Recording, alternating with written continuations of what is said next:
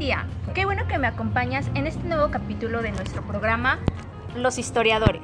Hoy les voy a dar una breve recopilación de la información obtenida en la clase de historia con el tema Contexto histórico del México independiente. Comenzamos.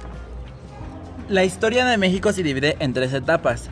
Cuando éramos Mesoamérica, después Nueva España y la etapa actual, en la que somos la República Mexicana. En la etapa de Mesoamérica surgen los Olmecas como primera civilización, seguido de los mayas en el periodo clásico, y en el periodo postclásico donde ya existían varias civilizaciones más como los mexicas, que se instalaron en el lago de Texcoco y fundaron Tenochtitlan. Dicho periodo llegó a su fin cuando apareció Colón y posteriormente Hernán Cortés para conquistar dichas tierras. Bueno, hemos llegado al final de este nuevo capítulo. No te pierdas el episodio de la próxima semana, donde hablaremos de Porfirio Díaz.